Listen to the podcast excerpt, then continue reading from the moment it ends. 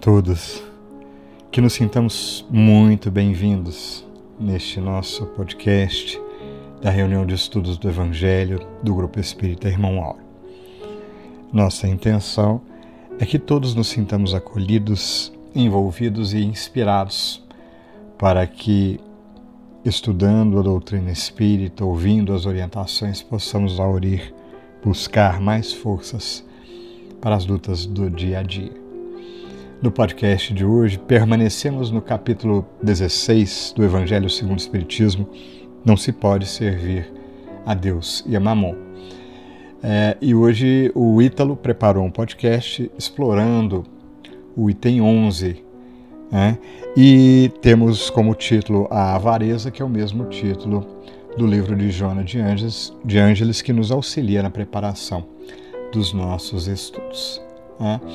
Ah, todo esse capítulo diz muito respeito ao nosso dia a dia, a como vivemos, a como interagimos com os recursos que Deus coloca à nossa disposição. E a gente vai perceber que os apontamentos do Ítalo são bastante úteis. É, e a ideia é tocar o nosso coração para que a gente possa refletir um pouco mais em ações, atitudes, pensamentos e em sentimentos que acolhemos em nosso coração. E por falar em sentimento, ah, com certeza o sentimento é de muita gratidão, porque a gente vai ter a presença do companheiro Geraldo Sadoyama de Catalão participando junto com o Ítalo e comigo na live de mais tarde. Vai ser imperdível, com certeza, e a gente conta também com a participação de cada um de vocês. Sempre vamos é, abordar aqui o convite que a gente faz para que cada um de nós além de envolvidos na participação, escutando, estejam mais próximos, que estejamos mais próximos. A gente conta com a participação, com sugestões, com críticas, com observações, enfim, a gente conta com você para estar juntinho aqui com a gente. E a ideia de estarmos juntos também prevalece na prece que a gente vai fazer no final. A gente buscou um artigo, né, uma série de apontamentos de Albino Teixeira para nos inspirar e conta com você até no final. Caso você entenda como necessário, procure um recipiente com água. Né? Vamos orar juntos, contando com o apoio da espiritualidade sempre nos nossos corações que tanto precisam. Ok? E então, só nos resta, uma vez mais, reforçar e fazer novamente o nosso convite. Vamos ouvir?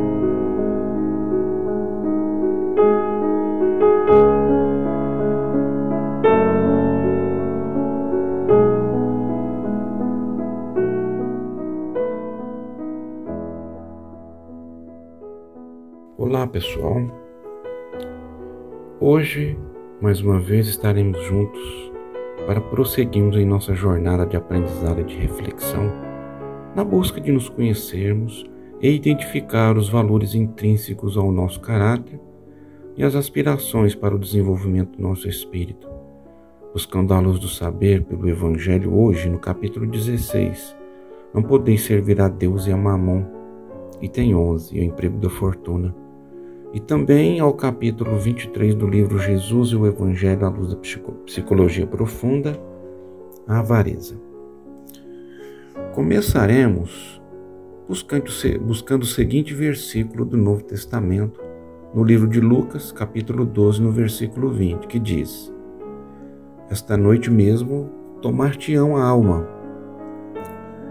O evangelista nos traz um relato de Jesus registrado em um versículo contido na parábola do rico insensato, que narra sobre um rico fazendeiro que se ocupava apenas em acumular riquezas, sempre aumentando seus depósitos para guardar sua produção, pois produzia sempre mais, e poder usar a fortuna somente para si mais tarde. Passou a vida toda com essa ideia única, eis que a morte chegou e o levou, e tudo que acumulou ficou para trás. Aqui o Cristo aborda de forma simples e direta, ensinando que nossos valores, quaisquer que sejam eles, precisam ser lapidados e vigiados à luz do Evangelho e da razão, que nos leva a melhor elaborar nossa trajetória, nossas escolhas, abrindo assim o caminho ao aperfeiçoamento moral que nos cabe, ensinando que tudo que se é acumulado sem serventia torna-se peso espiritual desnecessário em nossa jornada. Quando corremos o risco de comprometer uma reencarnação com foco exclusivo na posse, no ter e no acumular, nos aprisionando na matéria, gerando desequilíbrios de ordem psíquica e emocional, nos adoecendo espiritualmente, dando ênfase ao ego, nos deixando à mercê de nossos erros, porém, nunca desamparados pela misericórdia divina. Não que não possamos economizar nossos proventos, mas usufruir comedidamente, compartilhando com os irmãos mais necessitados. Em vão, nos diz Joana, procurais na terra iludir-vos, colorindo com o nome de virtude o que as mais das vezes não passa de egoísmo. Em vão chamais economia e previdência ao que apenas é cupidez e avareza, ou generosidade ao que não é senão prodigalidade em proveito vosso. Irmãos, ato de refletir sobre as nossas escolhas é de importância vital para operarmos a reforma íntima conscientemente. No Evangelho de Marcos, encontramos um versículo bastante interessante para nos ajudar a compreender com mais clareza sobre o nosso tema de hoje. Vamos refletir juntos? Ou então o evangelista escreveu assim as palavras de Jesus: Olhai, vigiai e orai, porque não sabeis quando chegará o tempo. Está em Marcos 13, 33. É muito curioso que tenha dito desta forma. Geralmente nos referimos ao vigiar e orar. Mas o que vigiar? Como vigiar? Na linguagem doce de Jesus, encontramos a luz para as nossas dúvidas, quando nos orienta para a autoanálise, olhar-se, procurando em nossa intimidade o que precisamos resolver, os preconceitos, as sombras, as culpas, os complexos, e transformar em bênção aquilo que já seja salutar, como o perdão, a aceitação, a compreensão, a amorosidade permitindo que esse olhar determine a nossa jornada junto à luz da verdade contida no ensino do Cristo. Agora, sabendo que vigiar, principalmente nossos defeitos para empreendermos esforços em transformá-los. Segundo o benfeitor Emmanuel, no livro Vinha de Luz, nos alerta sobre a vigilância. Ele diz assim: essa atitude não dispensa visão com entendimento, é preciso olhar, isto é, examinar, ponderar, refletir, para que a vigilância não seja incompleta. Discernir é a primeira preocupação da sentinela. Sentinela é aquele que vigia alguma coisa. O discípulo não pode guardar-se defendendo simultaneamente o patrimônio que lhe foi confiado, sem estender a visão psicológica buscando penetrar a intimidade essencial das situações e dos acontecimentos. Olhai, refleti, ponderai. Depois disso, naturalmente, estareis prontos a vigiar e orar com proveito. Bom, vigiar, ou seja, observar com atenção, estar atento a algum fator, este é um verbo bastante peculiar, porque primeiro é necessário saber o que se deve vigiar, compreender qual o valor que isso representa para nós, o quanto de nós depende do que se precisa vigiar, se é verdadeiramente útil ao nosso progresso. Quando olhamos apenas para o momento presente, sem considerar os valores eternos que nos levam aos cumes mais elevados da vida, permanecemos estacionários na escala do progresso, sobrepondo um peso extra sobre os nossos ombros, acorrentados aos desvios de nossa personalidade apegada ao ter, não se poupando de esforço para obtê-los, inclusive. O guardar somente para si entorpece os sentidos da alma, transpondo para o túmulo, já que levamos o que somos em linhas gerais. Já sabemos que a morte não elabora um ser diferente, e nem elimina as nossas experiências. Quando o desencarne chega até nós e nos retira todo o adereço alimentado durante reencarnações, as nossas ilusões, deparamos-nos com uma realidade que nos situa em posição de doentes morais, emocionais e até mentais. Algumas delas, com um curso demorado para serem resgatadas, tendo em vista o processo longo em que se conquista o progresso espiritual. Em toda a nossa trajetória, mantemos nosso caráter com características próprias de espíritos mais próximos do instinto primário, que são aqueles classificados na, na terceira ordem, segundo Kardec no Livro dos Espíritos, conforme nos orienta a Joana de Andes, enfatizando que a conduta de reter para deter é característica do espírito humano que buscava assegurar a possibilidade de retenção da presa para o repasto futuro, sem dar-se conta da variedade de recursos que se encontram em torno. Isso é força quase incoercível, fincada no ego. Se é quase incoercível, meus irmãos, é porque tem solução. É porque tem uma forma de podermos resolver essas questões. É preciso buscar a luz da verdade sempre e raciocinar com ela. Então, eis aí a fonte da avareza. É um comportamento doentio em que se caracteriza pela dificuldade e o medo de se perder recursos, seja qual for dinheiro, propriedades, intelecto, sentimento, emoções e até pessoas.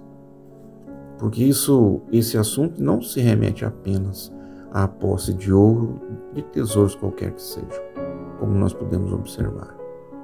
Ela nos diz que tal comportamento responde pelos conflitos sociais e econômicos, políticos e psicológicos que arrastam multidões a desespero e escravização dos sentimentos e as aspirações pela posse. De fato, o medo da perda, da solidão, né, do esquecimento, nos faz praticar atos ilícitos, insólitos, é que nos, pelo menos é o que se espera né, de nossa vontade, que nos proteja, que nos deixe incólumes dos problemas da vida. Mas como nós estamos enganados caso hajamos assim? Esse é um peso que realmente dificulta a nossa trajetória. Mas, meus irmãos, como, como podemos ler no Evangelho segundo o Espiritismo, o Espírito Cheveros, me perdoe, eu não, não sei se a pronúncia é bem essa, nos aconselha a colocar as nossas riquezas sobre um capital que não, não faltará jamais e terá grandes lucros, que são as boas obras. Afirmando aqui que o trabalho no bem é um antídoto eficiente contra a avareza pois movimenta o recurso espagindo os benefícios inerentes a ele. Isso é o princípio da fraternidade e, obvia, e obviamente da caridade.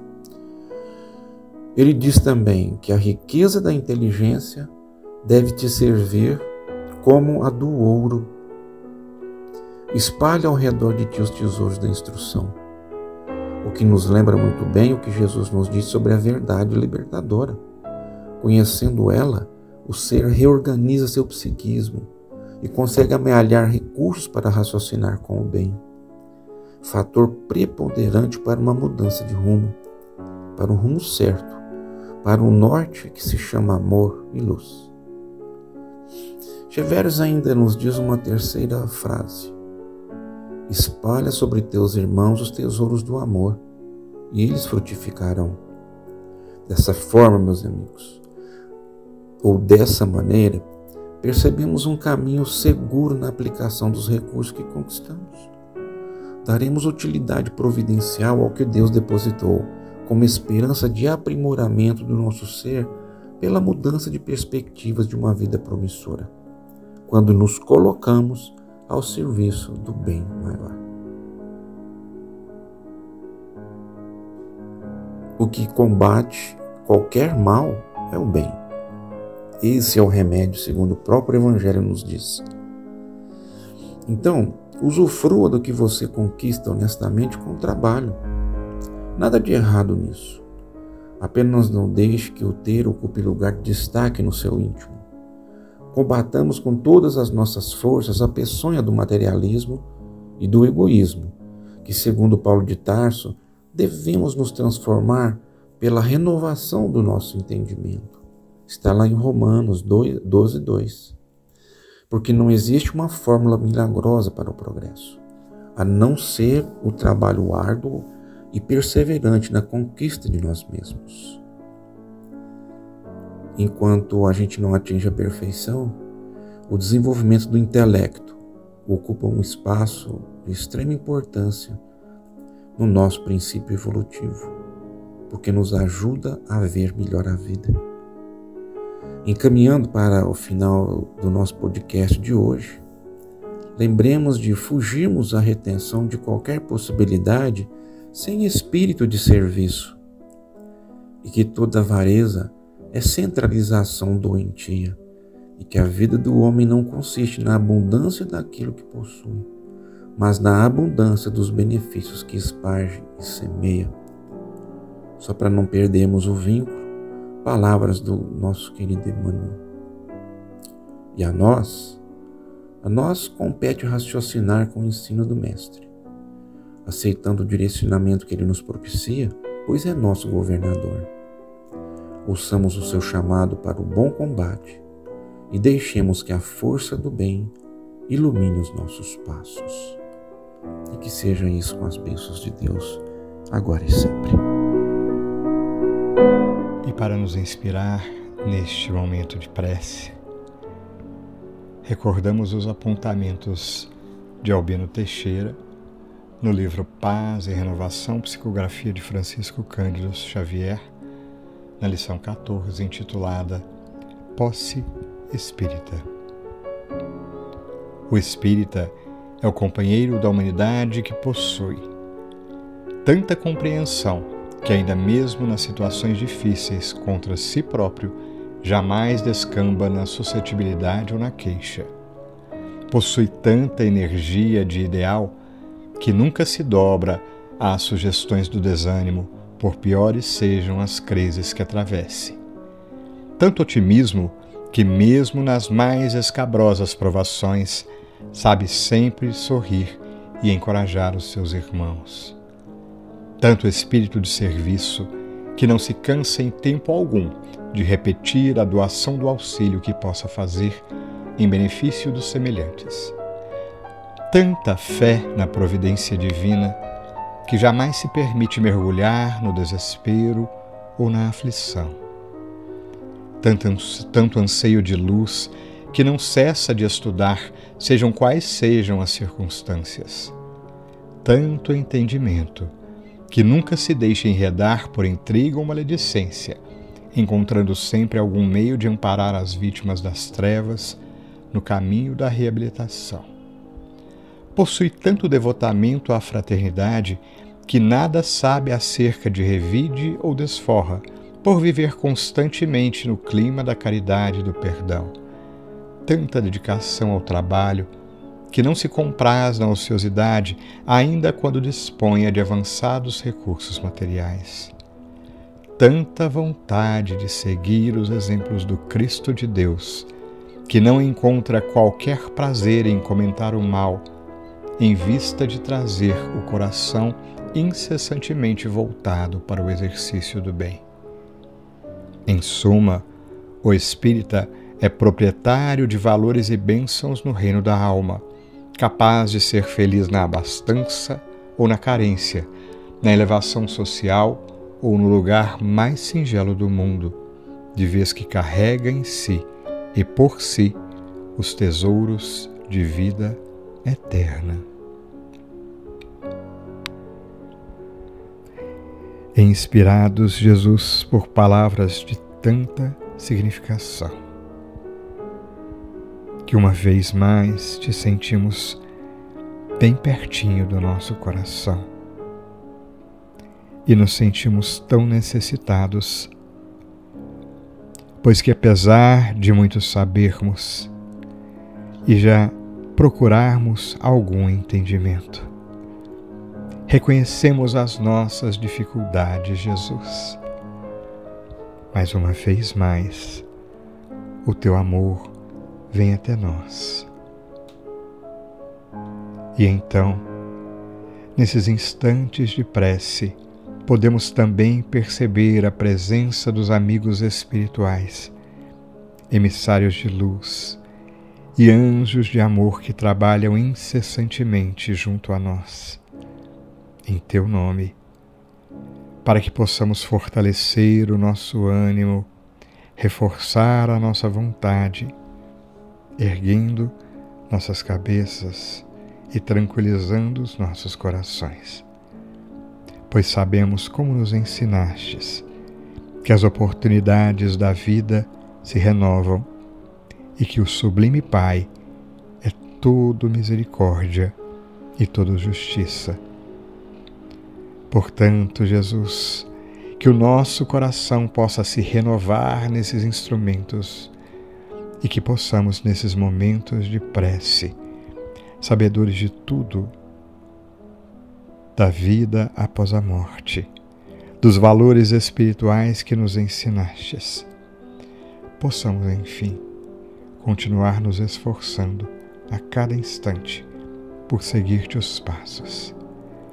Que a tua luz de amor ilumine os nossos corações, assim como sabemos que ilumina Jesus toda a humanidade nestes momentos difíceis.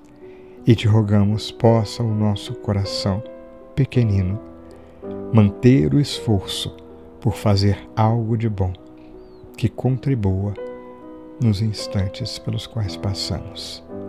Graças te damos pelas bênçãos que nos iluminam, pela luz que nos protege e pelo teu amor que nos acompanha hoje e sempre.